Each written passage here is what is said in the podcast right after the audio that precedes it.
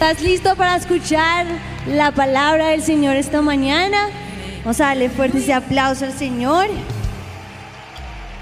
Y vamos a sentarnos ya en este momento. Pueden alistar su Biblia en el Evangelio de Juan. Y mientras lo hacemos, les quiero hacer una pregunta. Pero los que están en la primera reunión, los que estuvieron, ya no vale que respondan.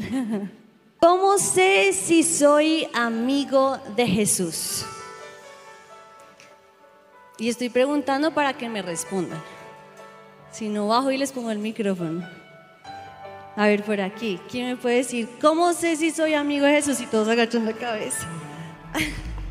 Están buscando el texto. ¿Alguien que quiera decir? A ver, a ver ¿quién más? No, se vale. ¿Perdón? Ajá, sí. ¿Quién más? Hablando con él. ¿Cómo? Ah, haciendo lo que a él agrada. A ver, un niño que me diga. A ver, uno, uno.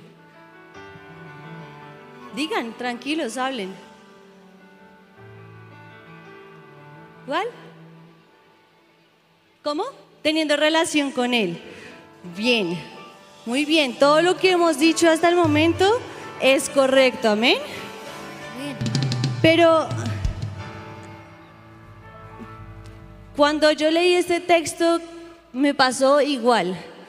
Todos decimos cosas que son correctas, teniendo relación con Él, hablando todos los días. Es como una continuación de la predicación del viernes. Pero hay algo que casi nunca lo decimos o pensamos.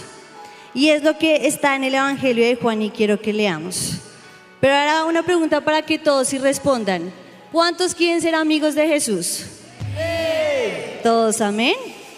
Dice entonces el Evangelio de Juan capítulo 15 versículo 14. Vosotros sois mis amigos si hacéis lo que yo os mando. Leanlo conmigo. Vosotros sois mis amigos si hacéis lo que yo os mando. Dice, ya no os llamaré siervos, porque el siervo no sabe lo que hace su Señor, pero os he llamado amigos, porque todas las cosas que oí de mi Padre os las he dado a conocer. No me elegisteis vosotros a mí, sino que yo os elegí a vosotros y os he puesto para que vayáis y llevéis fruto y vuestro fruto permanezca para que todo lo que pidiereis al Padre en mi nombre, Él os lo dé. Amén. Soy amigo de Jesús. ¿Cuándo? Cuando hago todo lo que Él me manda hacer. A lo largo de la palabra de Dios vamos a encontrar que la, única condición de Dios para bendecirnos va a ser obedecerle. Desde el Génesis, empezando en el huerto del Edén, un simple acto de desobediencia hizo que el hombre se escondiera de Dios. Esa palabra esconder en hebreo es kabah, que significa esconder en secreto. También significa apagar, cubrir, encubrir, endurecer, esconder, ocultar. Y ellos lo estaban haciendo de Dios. Dios mismo que se paseaba en el huerto. Y cuando ellos escucharon su voz, se escondieron, dice Génesis 3:8. Oyeron la voz de Jehová, Dios que se paseaba en el huerto al aire del día. Y el hombre y su mujer se escondieron de la presencia de Jehová Dios entre los árboles del huerto.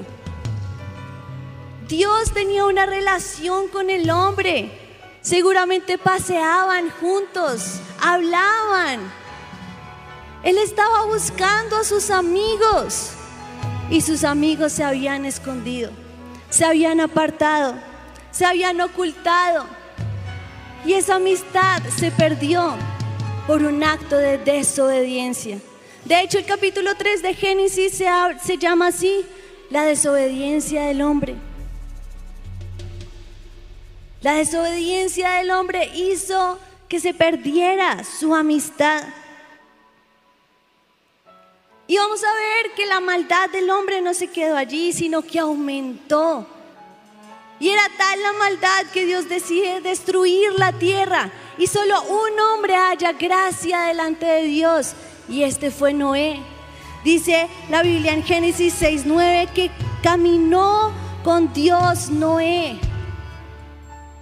Él halló gracia delante del Señor.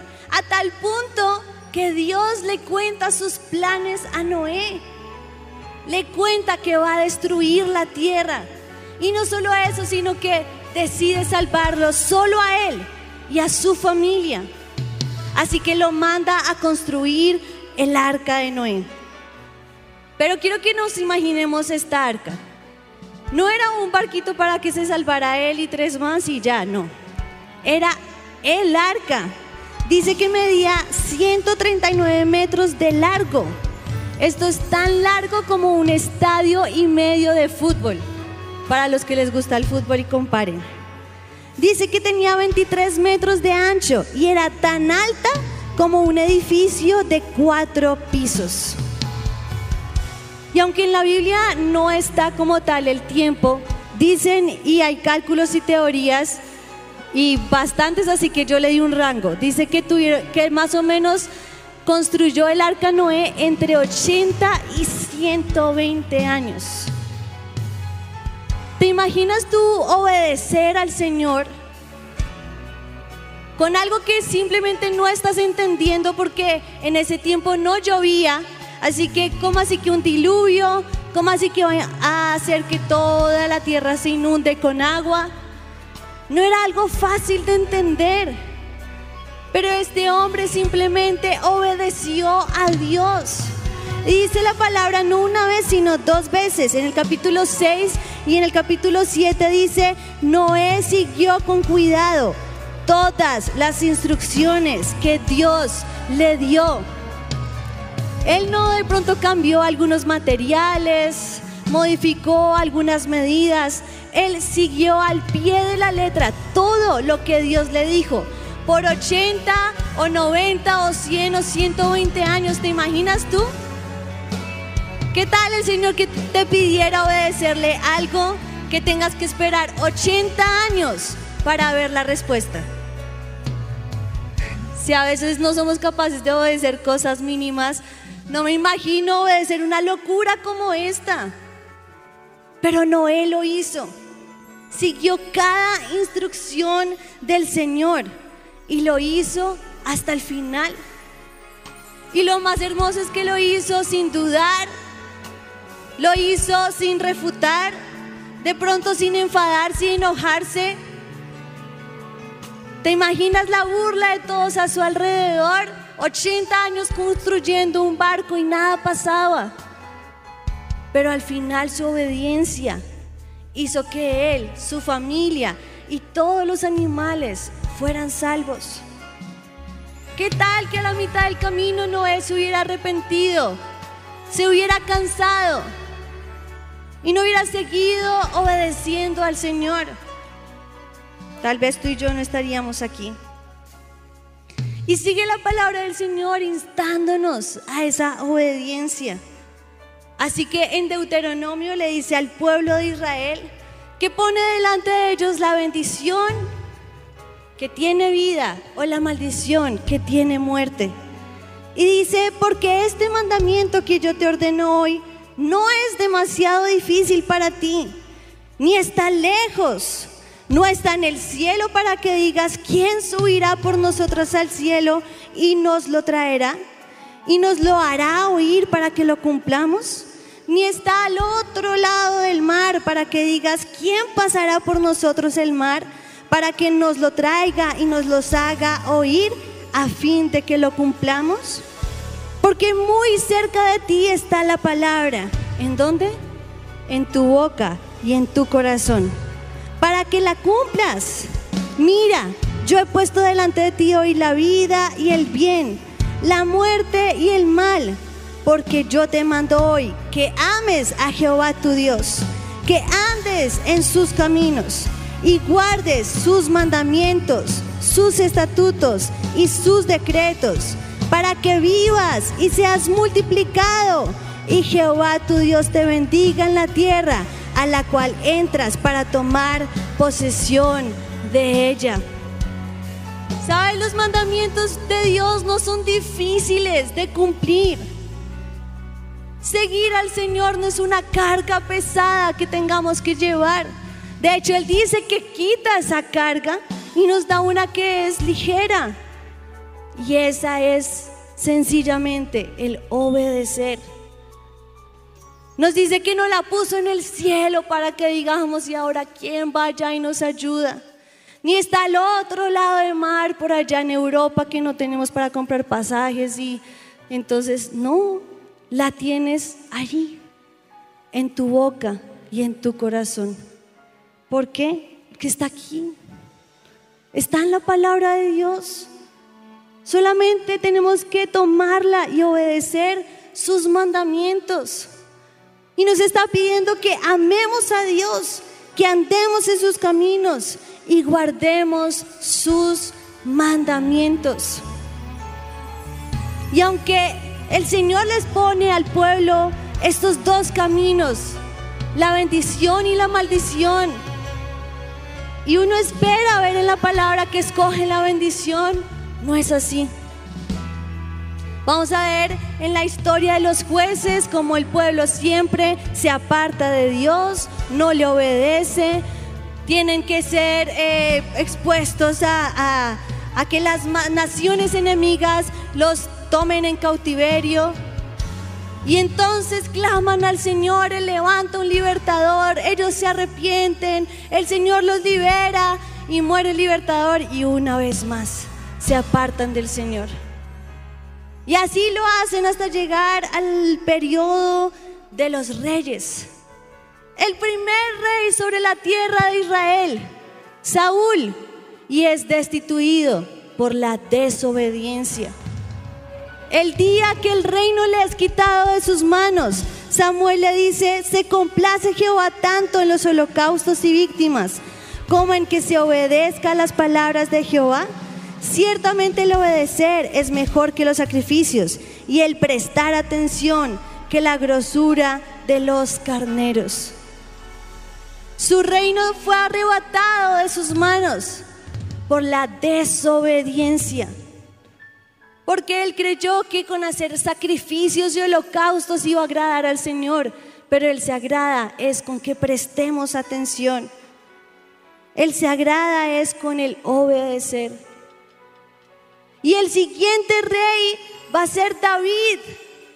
Y él dice la palabra que a él Dios le promete y a su descendencia que establecería su reino para siempre. Y la pregunta es ¿por qué? Y lo podemos ver en Hechos cuando dice, quitado este, es decir, Saúl, les levantó por rey a David, de quien dio testimonio diciendo, he hallado a David, hijo de Isaí, varón conforme a mi corazón, quien hará todo lo que yo quiero. ¿Quieres tener un corazón conforme al de Dios? Haz todo lo que Él quiera. Y su reino fue establecido por la obediencia. No por no fallar, no por no pecar, no por ser más hermoso, más inteligente. Simplemente fue por disponer su corazón a hacer todo lo que el Señor quería que Él hiciera. ¿Quieres ser un hombre y una mujer conforme al corazón de Dios? Haz todo lo que Él quiere que hagas. Amén.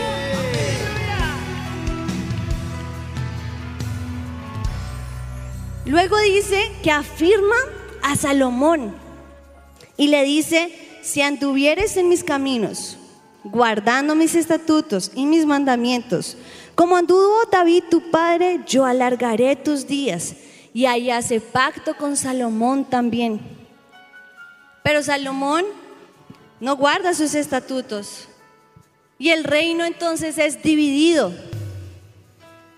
Y así vamos a ver que el ciclo continúa hasta que el pueblo es cautivo, es deportado y aún en la cautividad, todo el libro de Jeremías va a tratar de cómo el pueblo de Dios no obedeció al Señor.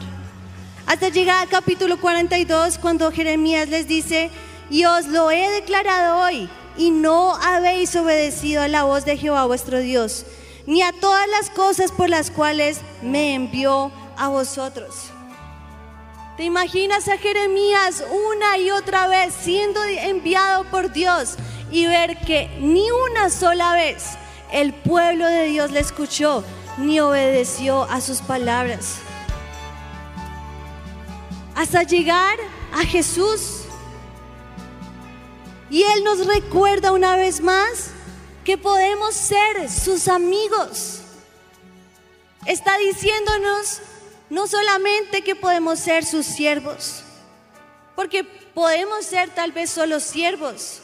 Un siervo es aquel que recibe las órdenes sin que se le dé explicación, sino que simplemente tiene que obedecer.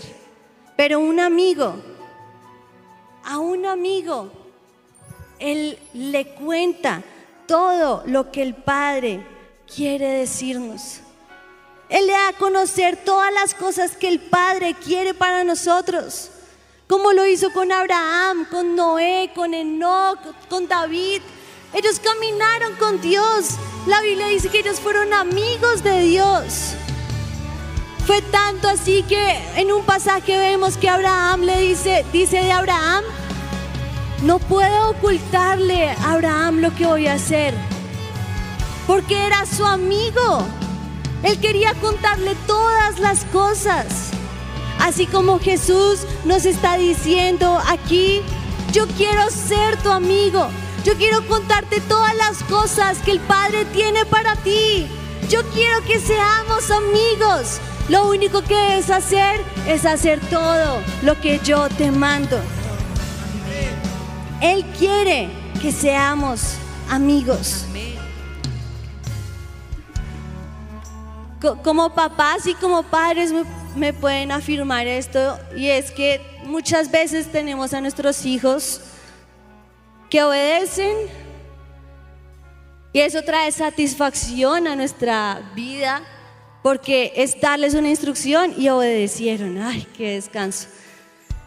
O está el hijo que se le da la instrucción y no obedece.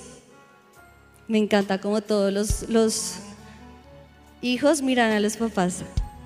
¿Cuál, cuál seré? O está el otro que dice, listo, sí, eh, pero es que primero, eh, pero es que, you know, ¿cierto les ha pasado? Pero dejan de ser sus hijos. Obedezcan o no obedezcan, son sus hijos. Pues bien, el Señor Jesús en Mateo nos cuenta una parábola similar. Dice, pero ¿qué os parece? Un hombre tenía dos hijos.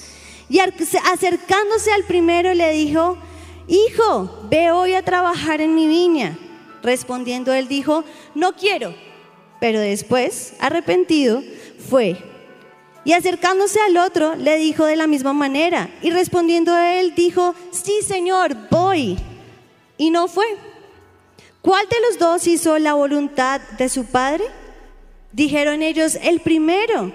Jesús les dijo, de cierto os digo, que los publicanos y las rameras van delante de vosotros al reino de Dios.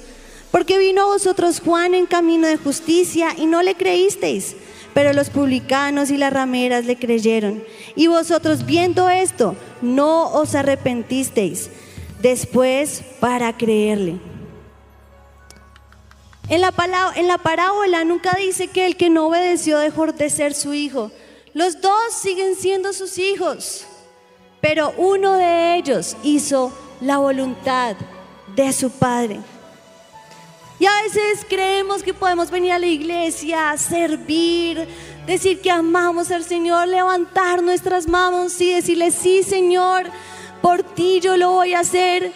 Y a la primera cosa que Él te pide que obedezcas, no lo haces. O tal vez está el que ni siquiera puede levantar su cabeza que viene arrepentido, llorando, que sabe que no lo merece, pero que aún así sabe que es hijo y obedece.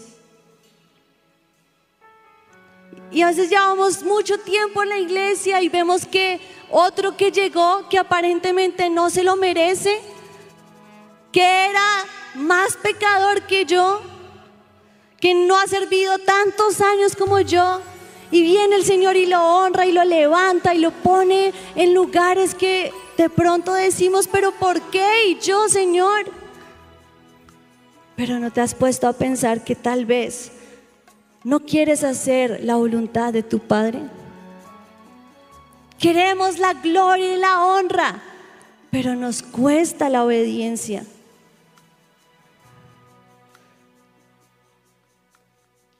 Lo más hermoso de este pasaje de Juan es que Jesús nos está diciendo que no lo elegimos nosotros a Él, sino que Él nos eligió a nosotros. ¿Sabes? Si hoy le entregaste tu vida al Señor, o en el momento en que le entregaste tu vida a Jesús, no fue que yo dije, sí, listo, Señor, yo escojo seguirte y lo voy a hacer. No te aseguro que llegaste porque el Señor te persiguió hasta verte en este lugar. Porque Él te eligió primero. Porque Él quería que tú estuvieras en este lugar. Porque Él te buscó y te buscó hasta que te encontró. Para que tú entonces lo puedas elegir. Es por su gracia y por su misericordia que tú y yo podemos decir, Él nos eligió. ¿Y sabes para qué te tiene aquí? Dice que para que des fruto y que tu fruto permanezca. En el lugar donde estás, en el lugar donde Él te ha puesto, Él quiere que des fruto y que tu fruto permanezca. Pero ahora la pregunta sería entonces, ¿cómo hago para que ese fruto permanezca? En versículos anteriores Jesús les dijo, permaneced en mí y yo en vosotros. Como el pámpano no puede llevar fruto por sí mismo si no permanece en la vid, así tampoco vosotros si no permanecéis en mí. Yo soy la vid, vosotros los pámpanos. El que permanece en mí y yo en él, este lleva mucho fruto, porque separados de mí, nada podéis hacer. El que en mí no permanece será echado fuera como pámpano y se secará. Y los recogen y los echan en el fuego y arden. Si permanecéis en mí y mis palabras permanecen en vosotros, pedid todo lo que queréis y os será hecho. En esto es glorificado mi Padre, en que llevéis mucho fruto y seáis así mis discípulos. Como el Padre me ha amado, así también yo os he amado. Permaneced en mi amor si guardareis mis mandamientos. Permanecéis en mi amor, así como yo he, he, guardado los mandamientos de mi Padre y permanezco en su amor. El más grande ejemplo nos lo dio Jesús, porque Él permaneció en el amor del Padre y en su amor pudo decir, no se haga mi voluntad, sino la tuya. Él fue obediente hasta la muerte, dice la palabra.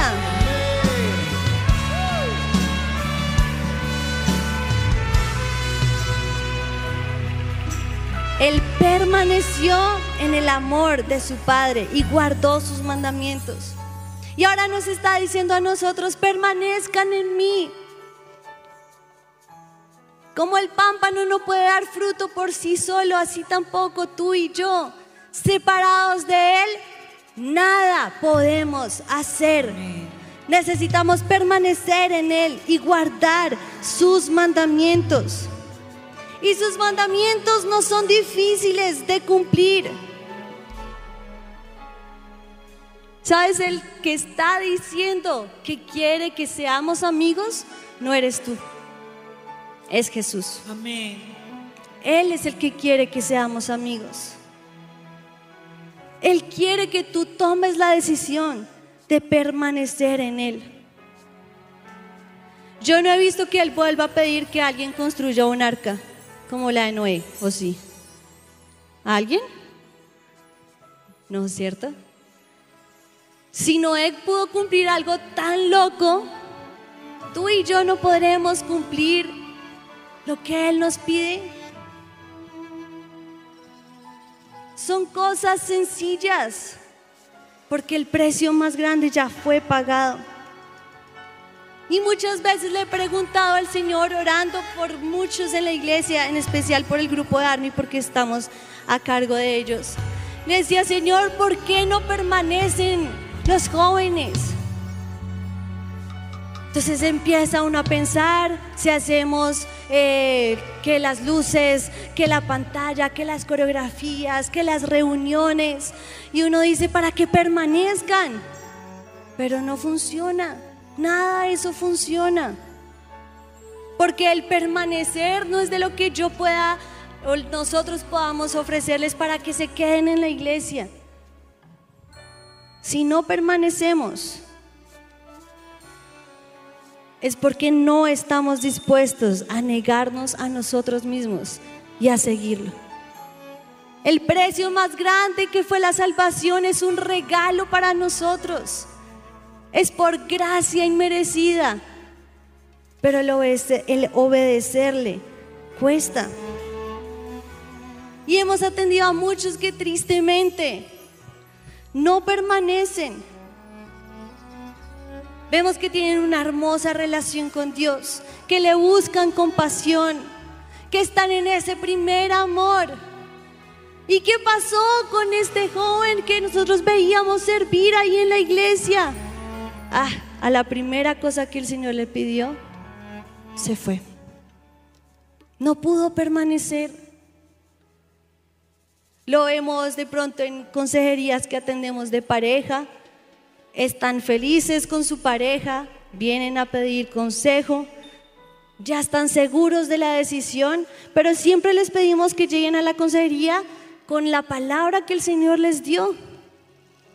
Y una vez nos pasó que la atendí a ella primero y le pregunté si había estado orando y Dios que le había dicho y me dijo, sí, estuve orando, el Señor me habló y bueno, tuve un sueño. Yo le dije, cuéntame. Ella dijo, no, yo soñé que mi novio me pedía la mano. Y yo estaba muy feliz y que cuando me, pedí, me ponía el anillo, me quedaba grande. Y entonces yo cerraba la mano bien duro para que el anillo no se me cayera, pero sabía que si abría la mano se me iba a caer porque era muy grande. Y entonces yo le dije, ay, ¿y entonces qué vas a hacer? No, vamos a seguir orando a ver qué pasa. Pero Dios te habló, Dios te dio un sueño. Sí, sí, sí, pero vamos a esperar confirmación. Si pides consejo, yo, yo te doy el consejo. Eh, Dios ya te habló, esa relación no es. No gustó el consejo, no está con esa persona, pero tampoco en la iglesia. Y así son las cosas. Pedimos que el Señor nos hable y Dios nos habla, pero no obedecemos. O nos enojamos con Dios porque no vemos que Él nos abra las puertas y las puertas están cerradas y no entendemos por qué. Y, pero yo cumplo con todo lo que el Señor me pide. Y yo quiero ese trabajo y he peleado por ese trabajo. Pero de pronto yo te digo, tal vez el Señor no te ha dado ese trabajo, como a muchos que se los dio y dejaron de venir los viernes, de pronto solo venían el domingo a la primera reunión, después cada 15 días, hasta que no vuelven y no permanecen.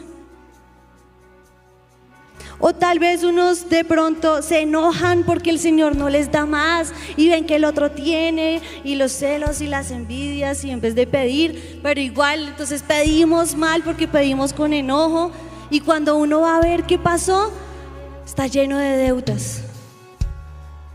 Si con lo poco que crees que tienes, tienes deudas, ¿cómo el Señor te puede dar más si no eres un buen mayordomo? O tal vez unos que son un poquito más descarados dicen, no, yo voy a la iglesia, hago todo lo que el Señor me pida, pero el diezmo no. Eso sí, conmigo no. Porque es una de las cosas que más nos cuesta. O tal vez me dices, yo soy fiel con mis diezmos y ofrendas y hago todo lo que el Señor me dice y oro y lo busco y tengo el relación con Dios y no hay día que no salga de mi casa que haya leído su palabra, pero no entiendo por qué todo está cerrado. Y preguntamos, ¿has perdonado? Ah, no, es que usted no entiende. Es que lo que me pasó yo no, el perdón no.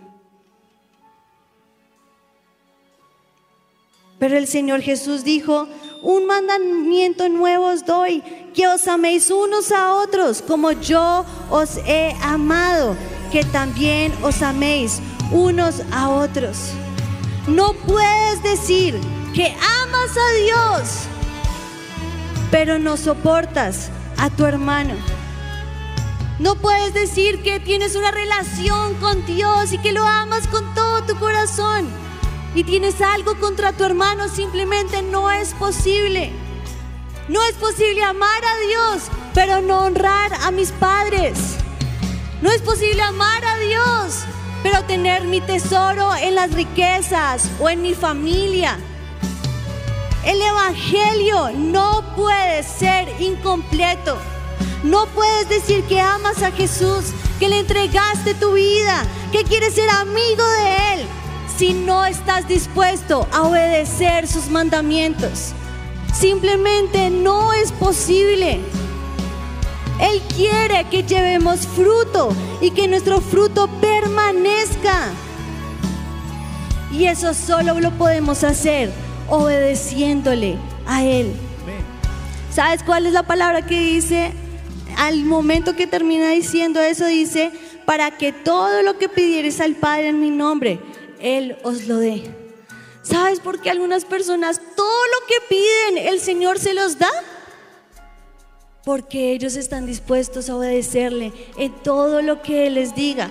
Y entonces cuando tienen fruto y su fruto permanece, el Señor te va a dar y te va a dar y te va a dar y te va a dar todo lo que tú pidas pidas en el nombre de Jesús, el Padre te lo va a dar.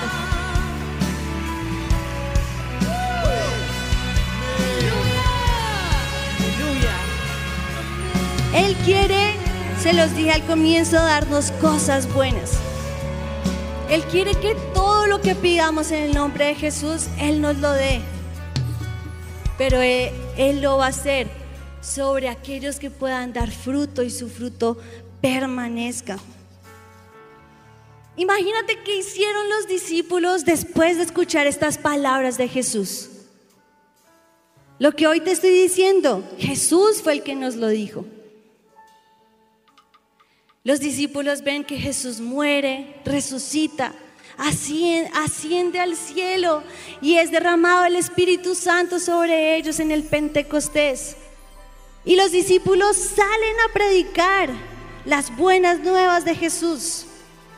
Y el sumo sacerdote se levanta en celos y no le gusta lo que está escuchando, porque ellos están acusándolos de la muerte de Jesús y los mete en la cárcel pública.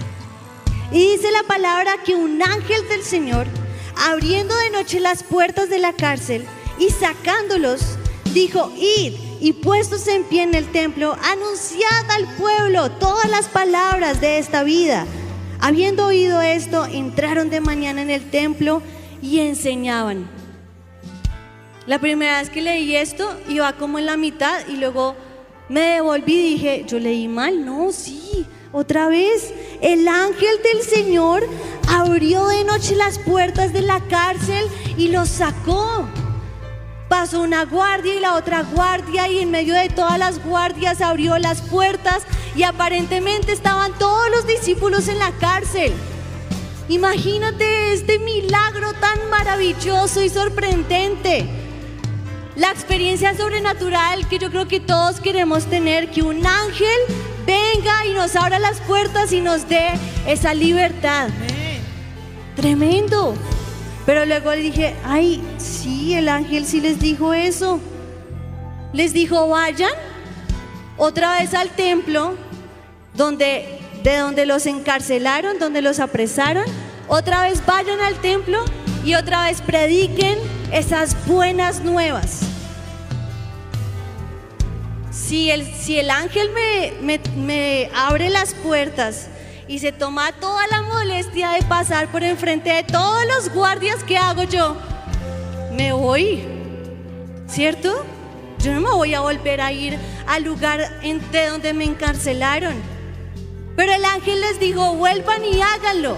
Y los discípulos dice que fueron a la mañana siguiente, entraron en el templo y enseñaban. Entonces el sumo sacerdote se levantó también y estaba preparando lo que iba a hacer con, con los discípulos cuando de repente le dicen, no, no están en la cárcel. ¿Y entonces dónde están? Están en el templo predicando una vez más y dando esas buenas nuevas. Y el sumo sacerdote consternado no entendía lo que estaba pasando.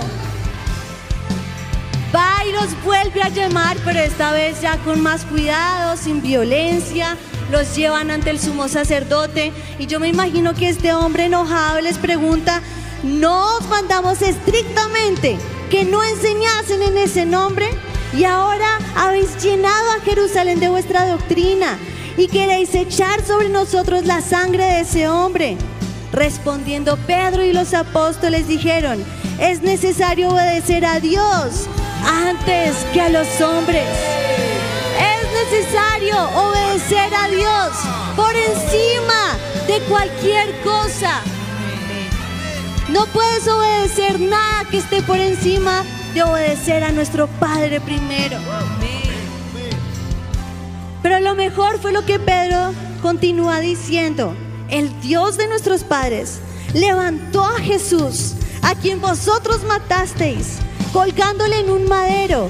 A este Dios ha exaltado con su diestra por, príncipe y salvador para dar a Israel arrepentimiento y perdón de pecados.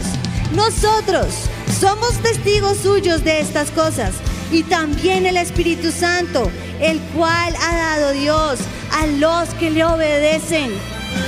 Imagínate tú pararte y decirle a este hombre y confianza, decirle, ustedes lo mataron, ustedes fueron los que derramaron la sangre del Hijo de Dios. Pero sabes una cosa, el Espíritu Santo y yo somos testigos. El Espíritu Santo se le da a los que le obedecen. Si quieres tener esa relación con Él, si quieres ser amigo del Espíritu Santo, debes hacer una cosa, obedecer todo lo que Él nos manda hacer.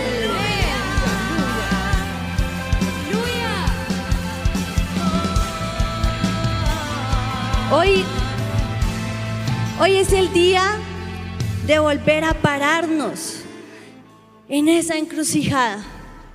Siempre estamos parados como el pueblo de Israel. Y el Señor nos dice una vez más, delante de ti está la bendición y la vida, o la maldición y la muerte. Y dice la Biblia, escoge pues la vida para que vivas. ¿Qué vas a escoger hoy? ¿Seguir por maldición y muerte? ¿O seguir por vida y bendición? Yo creo que este no es un tiempo para estar jugando. No creo que es un tiempo para mirar si decido someter mi voluntad o no. Estamos a puertas de ver la manifestación más grande de la gloria de Dios, pero porque la, maldad está aumentando hasta que como en los tiempos de Noé se cierre la puerta y solamente Noé y su familia sean salvos.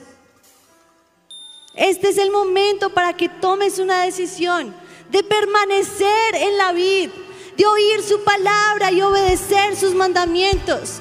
Nada, te aseguro que nada es más difícil que el precio que Jesús ya pagó en la cruz del Calvario por ti y por mí.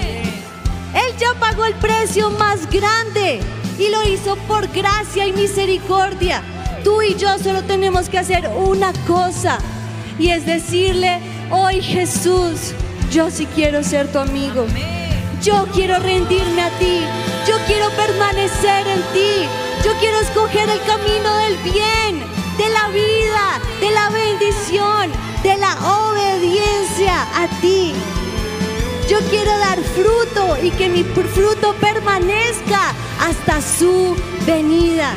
Si tú quieres escoger ese camino de bien, ven aquí al frente y esta mañana juntos digámoselo al Espíritu de Dios.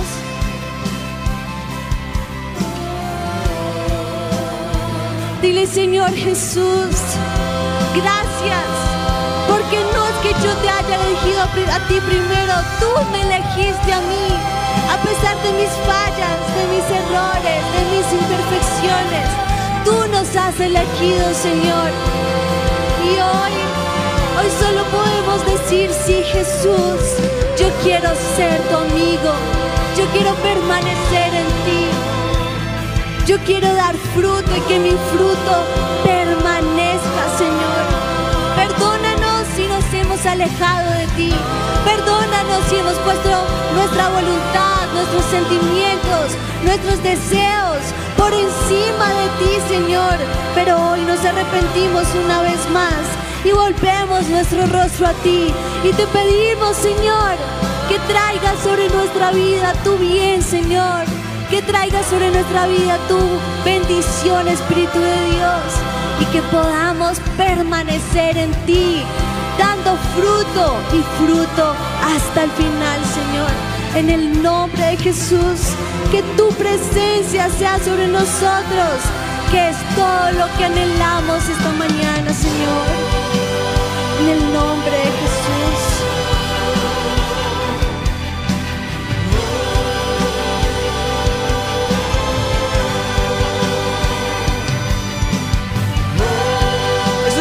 Señor demanda de nosotros en este tiempo. No es precioso nuestro Señor, que es grande y amplio en misericordia. Es tiempo de que no le digamos, queremos jugar con la misericordia, queremos jugar con tus bondades, que Él vea en nosotros hijos e hijas que sepan obedecer. Es lo que el Señor demanda de nosotros. Él dice, no sean solamente oidores, sino hacedores. Esos hijos que se caracterizan por ser obedientes tienen bendición abundante. Y la promesa de parte del Señor es que si permanecemos en Él, vamos a llevar mucho fruto. Y ese fruto también va a permanecer.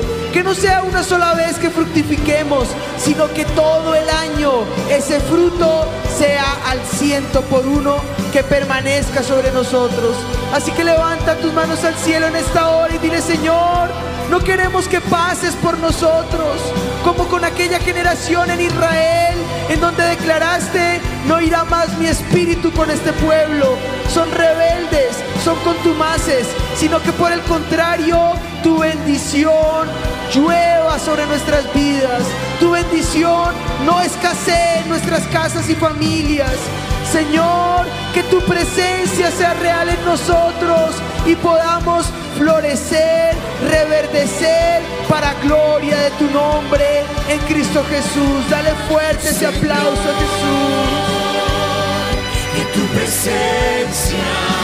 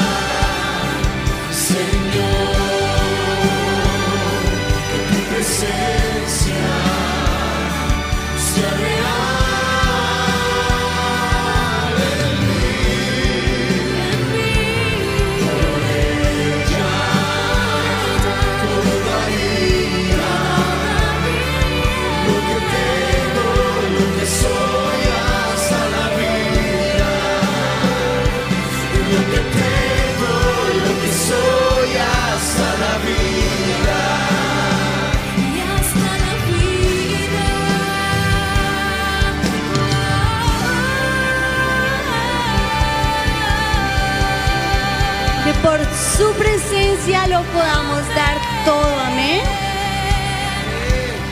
Cierro con este pasaje de Deu- Deuteronomio 32. Y te convertiréis a Jehová tu Dios y obedeceréis a su voz conforme a todo lo que yo te mando hoy.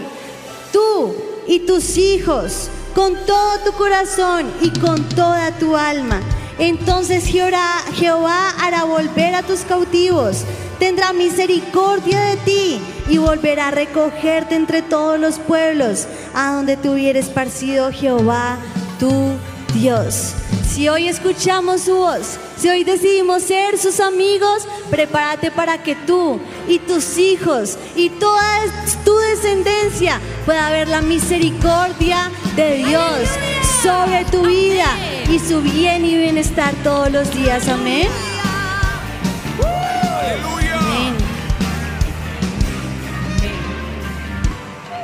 Amén.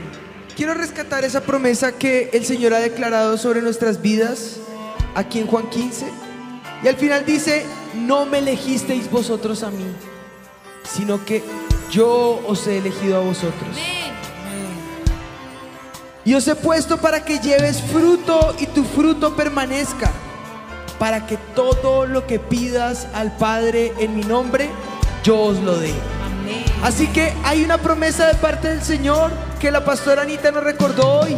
Él nos eligió a nosotros, nos puso para fructificar. Y ahora sé que hay peticiones, pues es el momento de que las pidamos al Padre, porque si las pedimos al Padre en su nombre, Él nos las va a dar. Levanta esas peticiones al cielo, levanta esas súplicas, esas eh, que, que tienes allí eh, delante de la presencia del Señor y las vamos a poner. Padre, yo bendigo a tus hijos, bendigo a tus hijas, Señor, y clamo que puertas abiertas sean en este tiempo dadas a ellos en el avivamiento. Declaro lluvia de bendición sobre el avivamiento en esta hora. Declaro tu gracia y tu favor. Declaro multiplicación sobre ellos. Declaro que la ruina y la escasez se van de su casa y su familia. Declaro sanidad en medio de la enfermedad. Declaro que tu bendición llueve sobre el avivamiento en el nombre de Jesús. Lo declaramos en esta hora. Amén. Yo quiero declarar sobre ustedes la bendición sacerdotal. Dice la palabra del Señor, Jehová te bendiga y te guarde. Jehová alce sobre ti su rostro. Jehová te conceda la paz. Jehová levante su rostro sobre ti y pondrán mi mano sobre ellos y yo les bendeciré. Así que yo declaro esa bendición sobre el Centro Mundial de Avivamiento, sobre cada uno de ustedes en esta hora, en Cristo Jesús. Amén y amén. Yo les bendiga avivamiento y recuerden, vamos a hacer todo lo que Él nos diga. Amén.